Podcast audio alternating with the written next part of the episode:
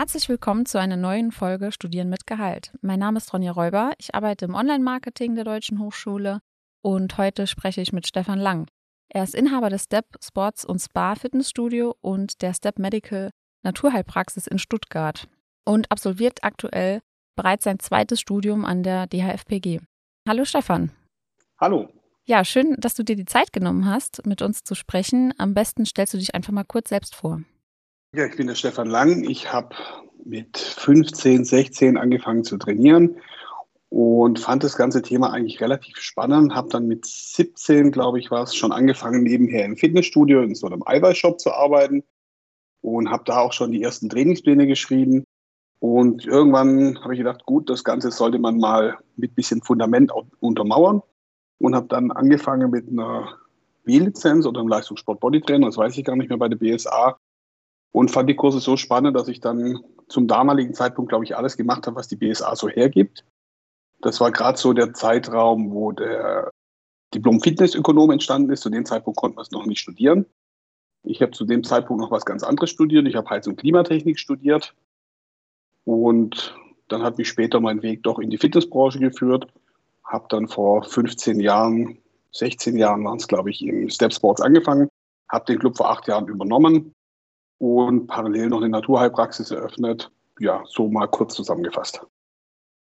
Heiz- und Klimatechnik, das ist ja wieder was ganz anderes. Du hast auch selbst auch gerade schon angesprochen, Leistungssport Bodytrainer war tatsächlich dein erster Lehrgang und das war 2002. Ja, wieso hast du dich denn damals gegen Heiz- und Klimatechnik und für die Fitnessbranche entschieden? Ich fand auch Heiz- und Klimatechnik relativ spannend.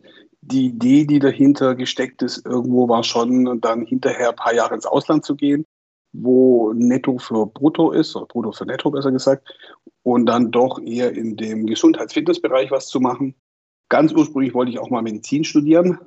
Da hat aber mein Abi nicht ganz für gereicht. Da habe ich gesagt, ich habe auch immer gerne was Handwerkliches gemacht und habe dann eben in der Richtung studiert. Was mich dann aber daran gehindert hat, also ich habe eigentlich alles fertig, bis auf meine Diplomarbeit. Aber ich hatte dann keine Lust, den ganzen Tag äh, bunte Striche in einem schwarzen Bildschirm zu ziehen so konnte ich mir die nächsten 20, 30, 40 Jahre Berufsleben irgendwie nicht vorstellen. Du hast ja dann ein Jahr später auch zahlreiche Lehrgänge gemacht, äh, wie der Trainer für Cardio-Fitness oder Ernährungstrainer und da waren noch viele weitere. Und du hast eben schon angesprochen, du hast das Step Sports und zwar dann irgendwann übernommen. War das von Anfang an der Plan, dass du dich selbstständig machst? Irgendwann mal war, glaube ich, schon der Plan, mich selbstständig zu machen. Dass es dann dazu führt, dass ich das Step übernehme, eigentlich nicht. Der Plan war damals für fünf Jahre dort zu arbeiten und dann sich einfach mal was anderes anzuschauen. Ja, und irgendwie bin ich da hängen geblieben. Und wie kam es dazu, dass du neben dem Fitnessstudio noch eine Naturheilpraxis aufgemacht hast? Ich hatte, bevor ich den Club übernommen habe, vier Jahre die Clubleitung und habe so nach anderthalb, zwei Jahren gemerkt, ich bin zu fremdbestimmt. Ich habe viele Ideen, die konnte ich da nicht einbringen, weil in der Unternehmensgruppe einfach die falschen Leute in der richtigen Position saßen. Ich wollte ursprünglich mal Medizin studieren und habe ich gedacht, so mit ähm, ja, Anfang 30 brauche ich jetzt auch nicht mehr sechs, sieben, acht Jahre studieren. Und habe auch gesehen, dass viele befreundete Ärzte sich auch in so einem Hamsterrad befinden. Da gedacht, dann mache ich den Heilpraktiker und habe dann die Praxis im Club eröffnet. War dann quasi schon auf dem Absprung und dann habe ich aber den Club übernommen. Studiert hast du dann ja trotzdem noch. Und zwar war das ja zuerst Fitnessökonomie 2014. Ja, wie kam es dazu, dass du dich noch für ein Studium dann doch noch entschieden hast, obwohl du ja schon sehr viel äh, Erfahrung und Wissen durch die Lehrgänge der BSA-Akademie erlangt hast, aber dann hast du ja trotzdem noch ein Studium absolviert. Das war zum einen ein bisschen Ego natürlich, weil es mich irgendwo schon gewurmt hat, dass ich ein Studium eigentlich fertig habe ohne ein Diplom.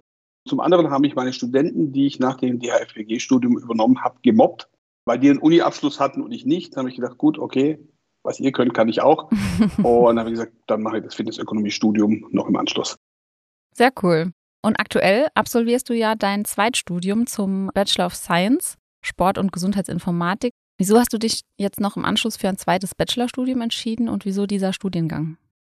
Ich habe kürzlich für die Fitness Management ein Interview gegeben über das Thema Digitalisierung und auch bei dem Interview habe ich noch mal ein paar Dinge Revue passieren lassen, was ich so den letzten Jahren bei uns umgesetzt habe, was Digitalisierung angeht, was Vernetzung angeht. Und ich habe gerade in dem Punkt immer wieder einen Engpass. Wir haben jetzt auch ein neues Trainerkonzept gestartet. Und auch da merke ich, so die Daten aus verschiedenen Programmen zusammensuchen ist nicht ganz so einfach. Und meine Hoffnung oder was ich mir davon verspreche, ist eben, dass ich genau hier mir eigene Tools programmieren kann, dass ich an die Schnittstellen Programme anprogrammieren kann, um mir die Daten einfach rauszuziehen für mein Controlling und natürlich auch, um hinterher ähm, Schlüsse daraus zu ziehen. Sehr interessant. Es gibt ja auch immer mehr Geräte, die digital zu bedienen sind, also wo alles, wo man gar nicht mehr selbst die Gewichte einstellen muss und so weiter und so fort. Da gibt es ja auch immer mehr, was digital ist. Gerade auch während der Corona-Pandemie gab es ja auch super viel, was alles digital abgehalten wurde. Also dem kann man sich ja gar nicht mehr entziehen. Ich denke auch, dass ein gewisser disruptiver Prozess auch in der Fitnessbranche Einzug halten wird. Das heißt für mich nicht, dass Trainer durch Programme oder Maschinen ersetzt werden, sondern dass sich einfach die Arbeitsprozesse ändern. Mhm. Ja, ich denke auch, ersetzt werden können die nicht, weil man geht ja auch gerne ins Studio, man geht gern trainieren und holt sich natürlich auch gern den Trainer oder die Trainerin zur Seite, wenn man eine Frage hat. Und das ist ja natürlich noch was anderes wie ein Gerät oder eine Maschine. Man hat ja auch Apps auf dem Handy und schaut sich da Daten an, trackt seine Schritte und so weiter und so fort. Also das ist man ja schon quasi gewohnt und ist aus dem Alltag teilweise gar nicht mehr wegzudenken. Das auf jeden Fall. Und ich habe dann, es gibt jetzt nette Buch Disrupt Yourself und als ersten Kapitel, ähm, da geht es um das Thema Buchhaltung.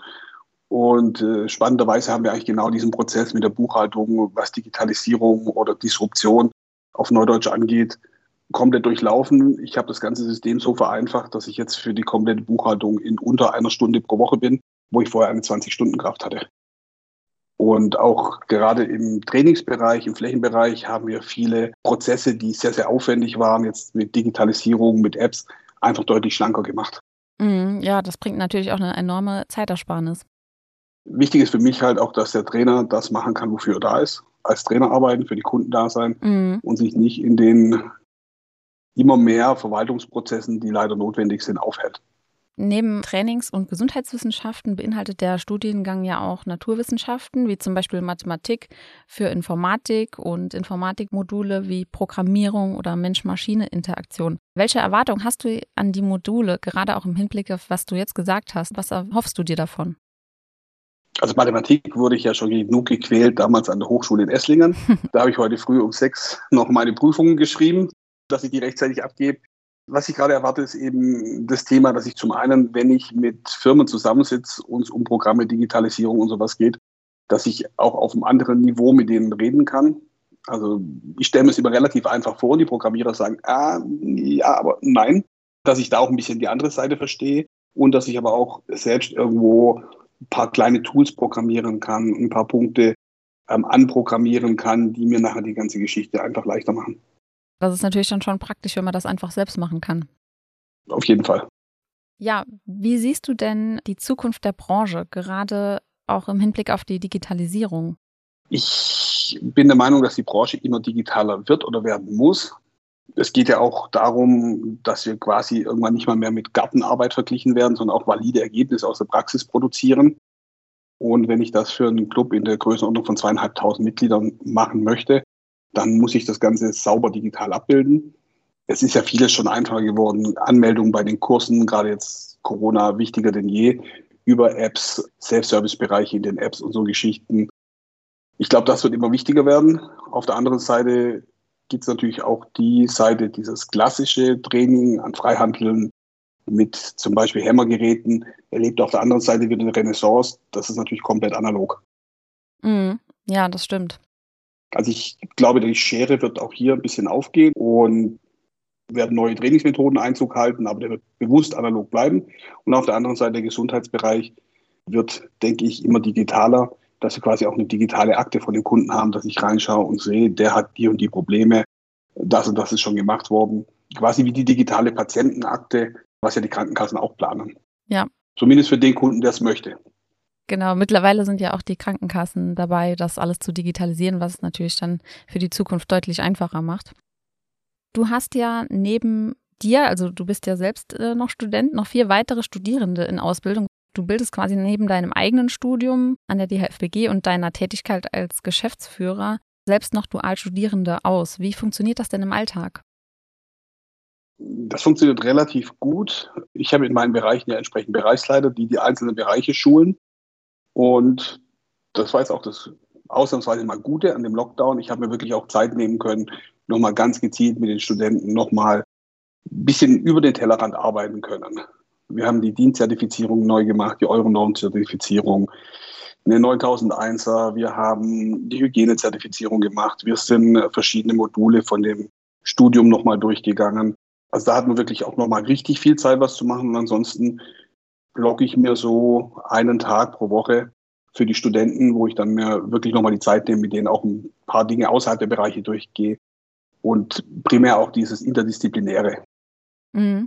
Ja, da ist es ja mit Sicherheit auch von Vorteil, weil du auch ja unser Studiensystem kennst und dich selbst auskennst und vom Fach bist und dann kannst du den Studenten wahrscheinlich ja auch weiterhelfen. Also wenn die da Fragen haben, bist du ja perfekt im Bilde quasi.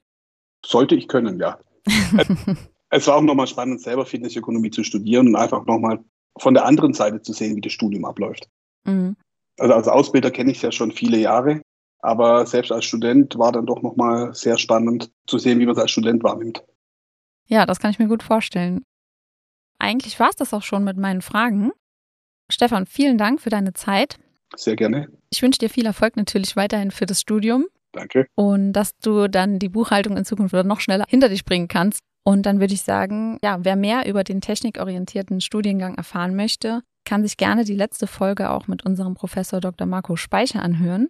Er ist Dozent an der DHFBG und auch unter anderem für die Module Mensch-Maschine-Interaktion oder Algorithmen und künstliche Intelligenz zuständig. Infos zu unserem neuen Studiengang Bachelor of Science Sport und Gesundheitsinformatik findet ihr natürlich auch auf unserer Website. Tschüss. Vielen Dank fürs Zuhören und bis zum nächsten Mal.